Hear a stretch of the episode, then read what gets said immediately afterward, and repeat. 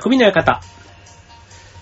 川崎匠です。チュアイドットコムの協力でオンエアしております。はい、えー、っと、ね、今年はお盆休みというかね、もう全然ちょっと出かける予定も、なんか、立てるっていうことすらもね、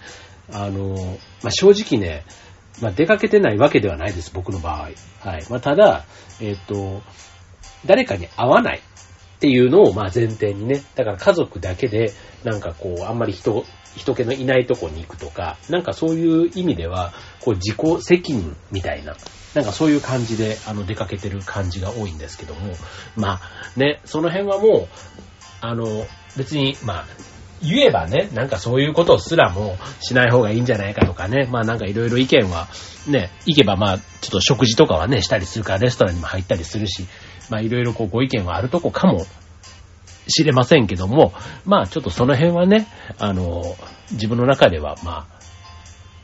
大丈夫というか、まあ自分の中で大丈夫、そういう考え方が良くないんだよな。そう、でも、あの、まあ、要は家族以外の他人と触れ合わないっていうね、それをまあ大前提に今やって、まあ夏もね、そんな、だから、ごちゃごちゃしたところには行ってはないんですけども、まあそんなに、あの、過ごし方次第というか、自分の気持ち次第かななんて思いながら、はい。まあ、夏を満喫とまでは言わないですけど、あの、そこそこ楽しく過ごしておりますという感じですけどね。はい。まあ、オリンピックも終わりまして、ね、次はパラリンピックがありますけども、ね、夏もまあ普通だったらね、お盆が過ぎればもうね、海とかはクラゲが出てとかね、そんな話題もある時期ですけども、ね、今本当にね、お盆休みで、電車とかね、車とかは結構空いてるなぁなんていう感じがしますけども、はい。まあ、でもね、とにかくね、今、暑い。もうね、なんか、あの、ね、40度とかね、なんかこの間もどっかの場所ではって言ってましたけども、あの、気温ももちろんそうなんですけど、やっぱり体感なんか体のね、なんかその体感も変わってきたんじゃないかななんて気持ち思うんですけども、なんかその影響でか、うん、なんか余計に暑く感じるし、ね、2度でも低かったら随分涼しいななんてなんかそんなことも思ったりしますけども、はい。まあそんなね、今年の夏なんですけども、まあぼ、あの僕今年50歳を迎え、まあちょっとね、なんか自分の中では変化の年にしたいなぁなんていうことで、ちょっとね、身の回りのいろいろ変化を、あの、つけているんですね。で、これあの、まあ、なんかそれをね、上手にこう話すのに何がいいかなと思ったら、あの、あったのが、手放すと入ってくる法則。ね、よくなんかあの、あれもこれもってやっちゃうよりは、一度ね、もう身の回り断捨離じゃないけど、整理をしたら、ね、新しいものが入ってくるから、みたいな。ね、なんかそういう、まあ、気分転換というよりは、ちょっと自分が行き詰まって、今のままじゃダメだとかね、なんか新しい自分とかね、なんかそういったことを、あの、考えたときに、まずはね、新しいものを取り入れる前に、一旦手放すとこから始めてみてはどうでしょうっていうね、まあそういう話なんですけども、まあ手放すと入ってくる。ね、なんかあの、簡単そうですけども、あの、意外と、その手放すっていうの勇気がいるじゃないですか。うん、でもね、あの、これ、やると意外とわかりやすく変化が出てきますので、おすすめですということで、えー今日のテーマ、手放すと入ってくる法則というちょっと変なテーマですけどね。はい。で、お送りしたいと思います。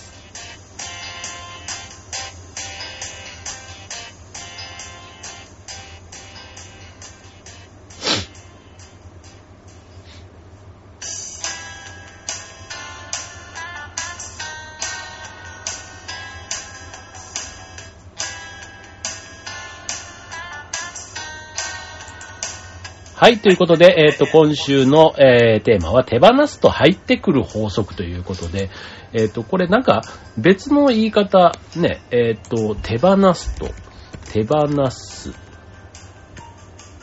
と入ってくるっていうね、なんかその法則を、なんか別の言い方で言うとなん、なんだろうな、なんか、手放すと入ってくる、えー、要は物に執着しないとか、ね、なんか、あの、手放すと叶うとか、手放すと楽になるとか。まあそういうことでね、結構手放すことの、あのメリットを言ってる話って多いかなと思うんですけども、まあ今日は、ね、手放すって言ったとしても、じゃあ何を手放すのっていうことで、えー、今日はその、えー、項目3つご紹介したいと思います。はい。で、ちなみにね、僕あの、今回、手放したっていうとちょっとあの、言葉の聞こえが悪いんですけど、あの、離れたものっていうのがね、いくつか7月末の時点で実はあってですね、はい。えー、何を隠そうというか別にもうね、隠してはないんですけど、あの、聞かれれば言ってるような話ではあるんですけども、まず一つ、7月末で、えー、22年間在籍しておりました劇団フーダニットを実は卒業しておりまして、っていうのがまず1個目の、まあ、手放したというよりは自分が、えっ、ー、と、卒業だからまあ、ね、えー、身を引いたって言うとちょっとまたその言い方が違うんだけども、はい。まあそういうね、えー、活動の拠点を変えることにしたというのがまず一つです。はい。これはまあね、あの、でも僕がね、この俳優をやっていく上でもそうだし、劇団にとってもね、僕、まあ、まあ会社とかね、組織で見た場合に、ね、人が入れ替わっていくのってね、すごくいいと思っていて、うん、だからね、なんかね、お互いにとってきっとね、いい結果にきっとなるはずだと思っています。もう本当にね、でもね、あの、長年慣れ親しんだ劇団というかね、いわ、まあ、居心地が良すぎて、ね、そういうところから、あの、別になんかトラブルがあって離れるんだったらね、もうしょうがないっていうのはあるんですけども、なんかそうじゃなくて離れるって結構ね、あの、なんか勇気がいるというか、ね、未練みたいなものとかね。まあでもあの、うん、なんか、あの、絶縁したわけではないというところをこの番組では一応お話ししておきたいと思います。はい。これ劇団フーダニット通信とかではね、多分あんまりこの話出てこないかもしれないですけどね。まず一つ目がそれ。で、それから二つ目。えー、これは次5年間続けていたものをやめたんですけども、それ何かって言うと、英会話。ね、オンライン英会話を実は5年間ずっとやっていたんですけども、あの、5月にね、グレイテストショーマン、ね、英会話の、英語のね、ミュージカルをやった時にはすっごい役に立ったんですけども、なんか自分の中ではね、それが一つ大きな節目になって、これで一旦卒業をしたというのが二つ目。で、あともう一つ、えっ、ー、と、音楽レッスン。これもオンラインのね、歌のレッスンを、実はあの、去年の8月から始めて、これもあのグレーテストショーマン用にということでやったんですけど、やっぱりね、音楽のレッスンで自分の人生の中では全く縁がなかったんですけど、やってみるとね、すごくこう、楽しかったっていうのがまあ、実際です。で、あとね、オンラインなんですけど、すごくね、その、オンラインスクールの生徒の皆さんとも仲良くなれたっていうのもあって、なんか普通にね、別になんか音楽のそういうあの、発表の場がなかったとしても、なんか続けていってもいいかななんて一瞬思ったんですけど、やっぱりこれもね、なんかずるずるやるというより、なんかやっぱりね、目的があってやった方がいいなと思って、これもね、あの、卒業しました。ということで、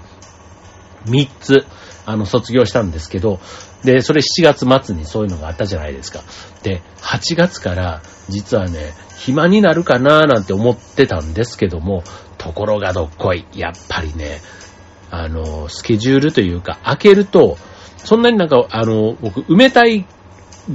キャラではないというか、あの、忙しくしたいってわけではないんですけど、やっぱりね、こう、時間があるとなんかやることを、ね、今までこう目を向けてなかったというか、時間がなかったからやってなかったことに対して、こう時間が避けるようになって、ね、なんかそういうことがね、8月あの、始まってですね、意外とね、なんか、9月以降とか、もう、あの、芝居の稽古の方が、こう、会社に行く時間、行く日数よりちょっと芝居の稽古、あの、に行ってる日数のがなんか多いんじゃないかっていうぐらいね、ちょっとなんか、あの、二つ客演させていただく舞台が実は11月に決まりまして、そう、だから、なんかそういうのもね、フーダニットにいた時には、なかなかそこまで、あの、機会があってもチャレンジしなかったな、みたいなところがね、今たまたまなんか一つ、あの、節目を迎え、迎えたっていうことで声をかけてくれる人なんかも出てきてっていうことで、あ、こういうことが手放すと入ってくるっていう法則なんだなぁ、なんていうのをね、実は実感しているところです。はい。で、えっ、ー、と、じゃあ、あの、それは今の僕の例ですけども、あの、だから手放すと入ってきますよっていうことなんですけど、あの、じゃあ、今、これを聞いていただいているあなた、ね、なんか手放すってなった時に、何を手放すのっていうとこなんですけど、まあ、今日はね、3つ、あの、項目としてご紹介したいと思います。はい。まあ、あの、手放すって言ってもね、結構いろいろ、あの、項目というか、あるんですが、今日はね、わかりやすい、あの、ものをご紹介したいと思います。まあ、なんかね、不安を抱えているとか、なんか心配事があるっていうね、心機一転みたいなところだったら思い切って、ね、あの、これを捨てれば、これを手放せば、ね、逆に自分の本当にやりたかったこと、っていうのが見えてくるっていうことで、あの、まあそういうのをちょっと信じてやってみるっていうのが大事かなって思います。まあ何でもね、あの、キャパってあるじゃないですか。ただバケツでもね、容量っていうのがあるから、そこにね、物をいっぱい入れすぎてると、新しいものが入ってこないから、やっぱりそこからね、だ物を出さないと、新しいものが入ってこないと。これ別に物だけの話じゃなくって、気持ちとかもね、結構いっぱいいっぱいになってたりすると、なんかこう、人の意見とかがね、こう、頭に入ってこないとか、ね、そういう、あと、ちょっとしたね、アドバイスも、あの、自分に心の余裕がない。要は気持ちがいっぱいいっぱいになってる時ってなかなか受け入れられなかったりする。うん。だからそういう意味では、キャパっていうのはやっぱりあるんですよ。なんか、運みたいなものも含めてだと思います。なんか運とかね、見えないものだとなんか無限に入ってきそうな感じがあるんですけど、やっぱりそういうのもね、こう、整理していくと、新しいものがこう入ってくると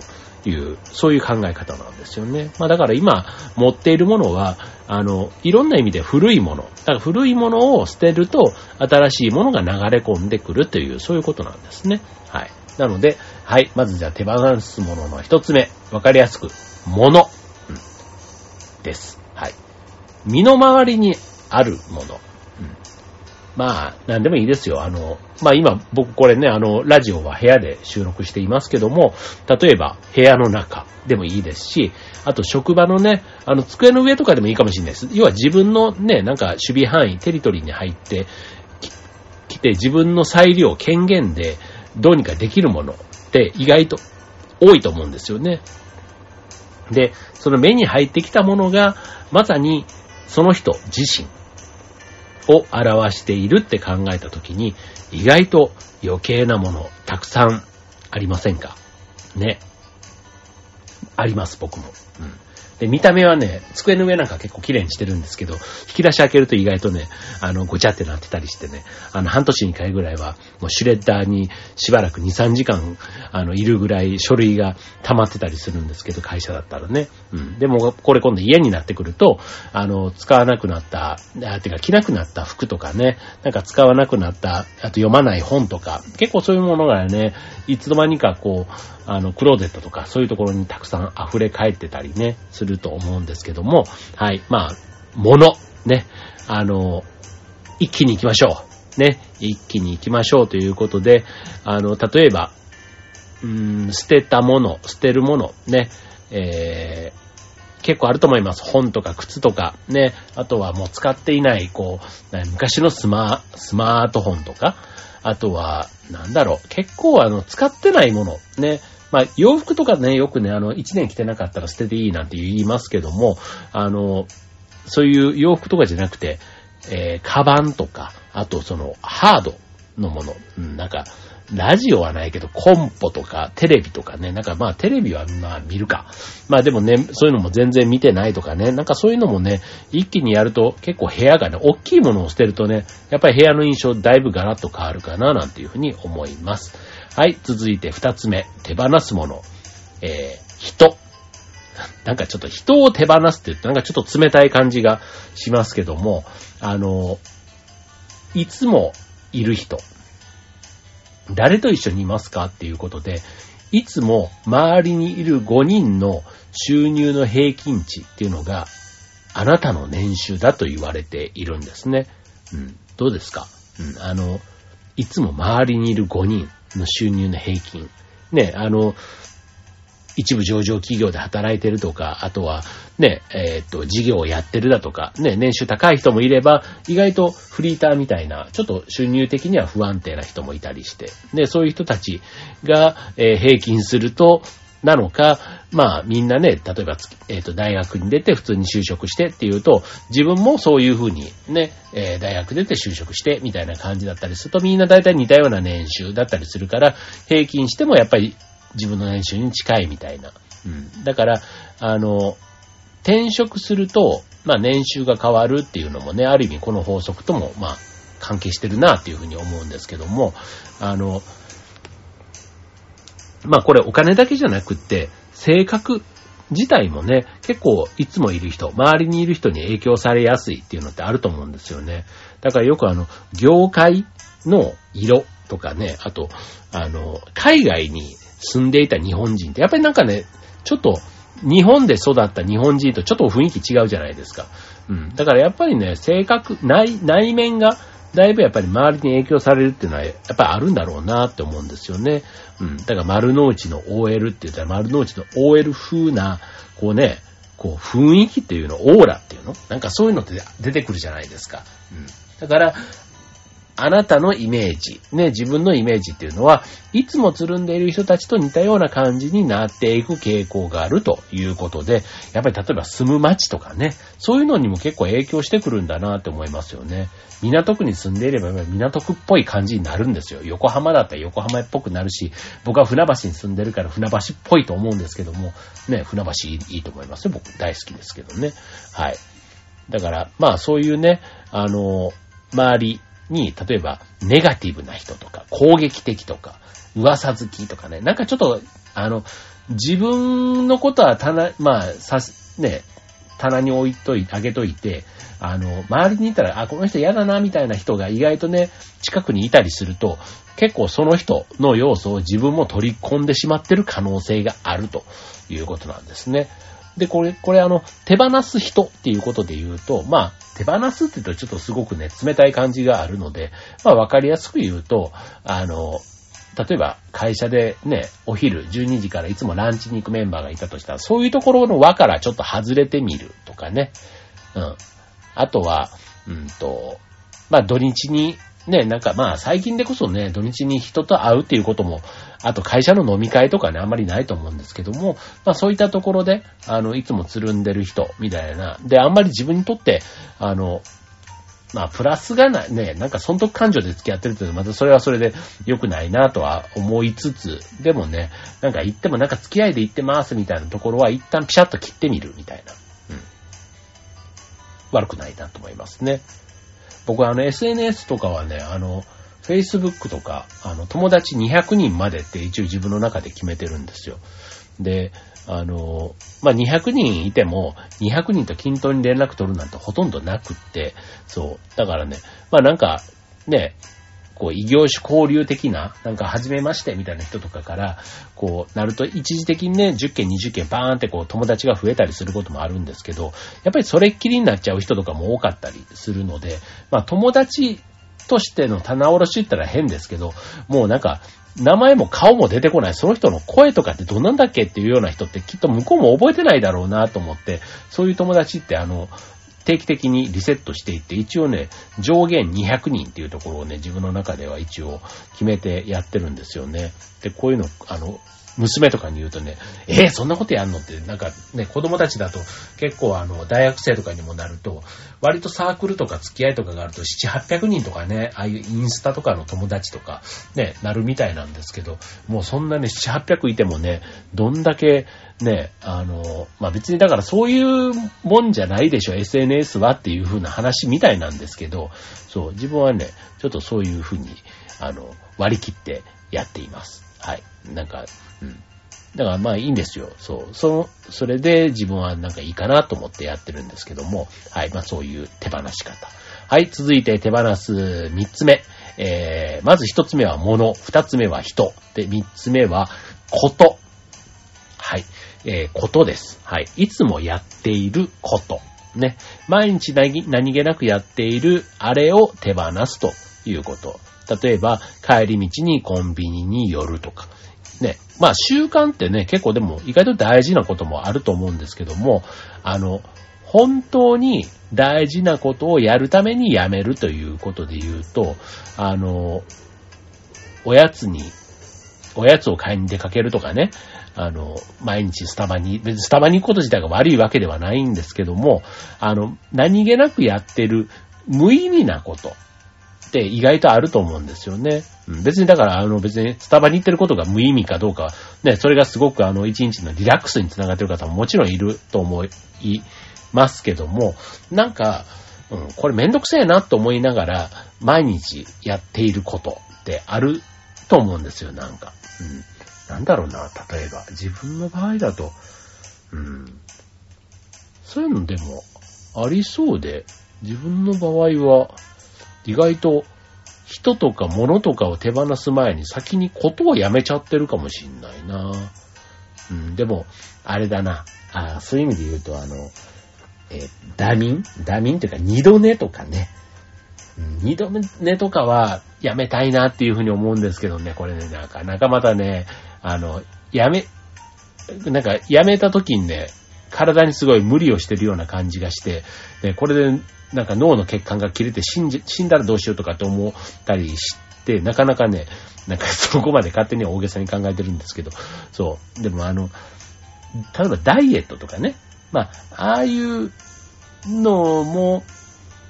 ね、何かをやめる、ね、えー、間食をやめるとか、ね、え、炭水化物を取るのをやめるとか、まあ結構そういうのと繋がってくると思うんですけど、まあ今回はね、手放すと入ってくるっていうことなので、このことっていうね、えー、ことをやめる。まあそうすると、なんだろうな、えー、それをやっている時間が浮いてくるから、その余った時間でや、新しくやれることが増えるっていうことなのかなっていう気がしますね。例えば、テレビを見るとかね。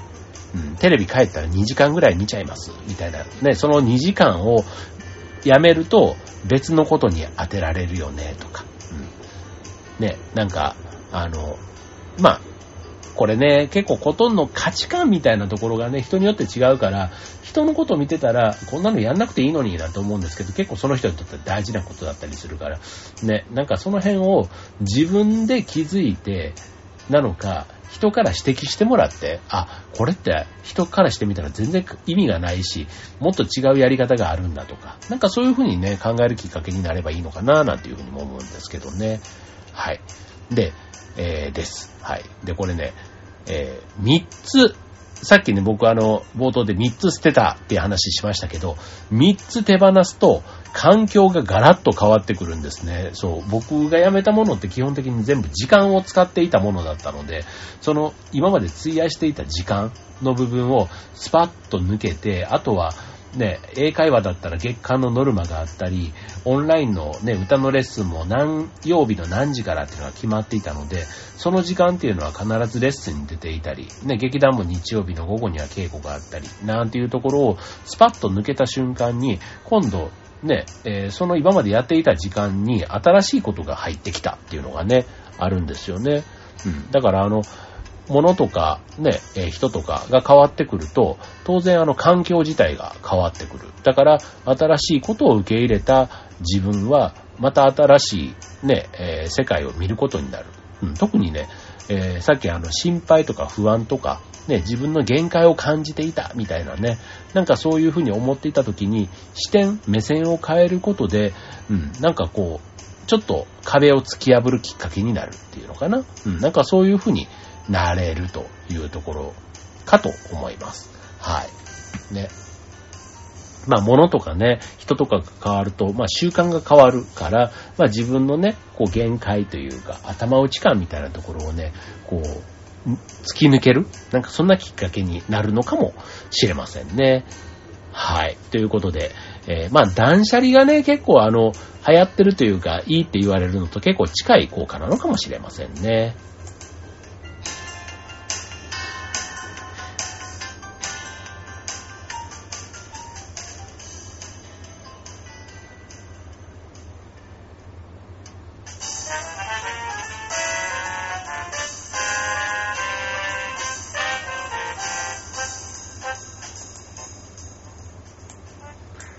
ということで、えっ、ー、と、今週のテーマは、手放せば入ってくるということでね。はい。まあなんか、そうなんだっていう感じですけども。はい。まあでもね、あの個人的には、手放すというか、ね、あの、脱皮みたいな、ね、こう一皮むけるとかね、なんかそういう新しい、古いものを捨てて、新しいものをっていうのって基本的にね、いろんな例えでもあったりするじゃないですか。うん。だから、その人も、物も、だから新しいものをこう身につけるとか、で古いものを大切にするっていうのはもちろんね、それはそれで古いものを大切にするって言っても古くて汚いものを使ってるんではなくって、ちゃんとメンテナンスをして常に新しい状態にしているから価値があるっていうことで、別にね、古いものを使ってること自体が悪いわけではない。ただ、あの、ボロボロになったものを使ってると、やっぱりね、運気というか、なんか風水的なものでもあんまりなんか良くないんだろうな、なんていう気はするするんですよね。うん。だから、あの、そういう意味での、こう、活性化っていうの？うん。でもね、なんか新しいもの、ね、身につけたりだとか、ね、えー、まあ髪の毛をね、新しい、こう、髪型にしてみたりとか、ね、なんかそうすると、やっぱり気分がちゃんとするというか、ね、こう、周りの見え方も違うし、周りからの見、見られ方も違ってくるみたいな。なんかそういうこともあるのかななんていう気がしますよね。ね、さっきの人みたいなところもね、え今までいつも付き合ってる人だったらいつも同じ会話で楽しいよねっていうのも一つあるんですけども、まあそれがね、ずっと1年2年とか続いちゃうともうちょっとね、あの、そこのマンネリからね、脱却するというか、なんかそういう一歩を踏み出してみるっていうのは大事なんじゃないかななんて思うわけです。はい。ということでね、まあ今週のテーマ、手放すと入ってくるということなんですけども、はい。まあなんかね、えー、まあ人生100年時代ですから、ね。まあ僕は今50になったところとはいえ、まだまだなんかね、えー本当だったらね、今まで気づいたものにちょっとしがみついてもいい年なのかなとかね、なんか一昔前までは思ってたりしたんですけども、いやいや、まだまだね、新しいもの、なんか取り入れていいんじゃないかななんて思って、えー、そんな一歩を今月から始めたというお話でございました。はい。ということで皆さんまだまだ暑い日続きますけども、元気にお過ごしください。ではでは、バイバーイ。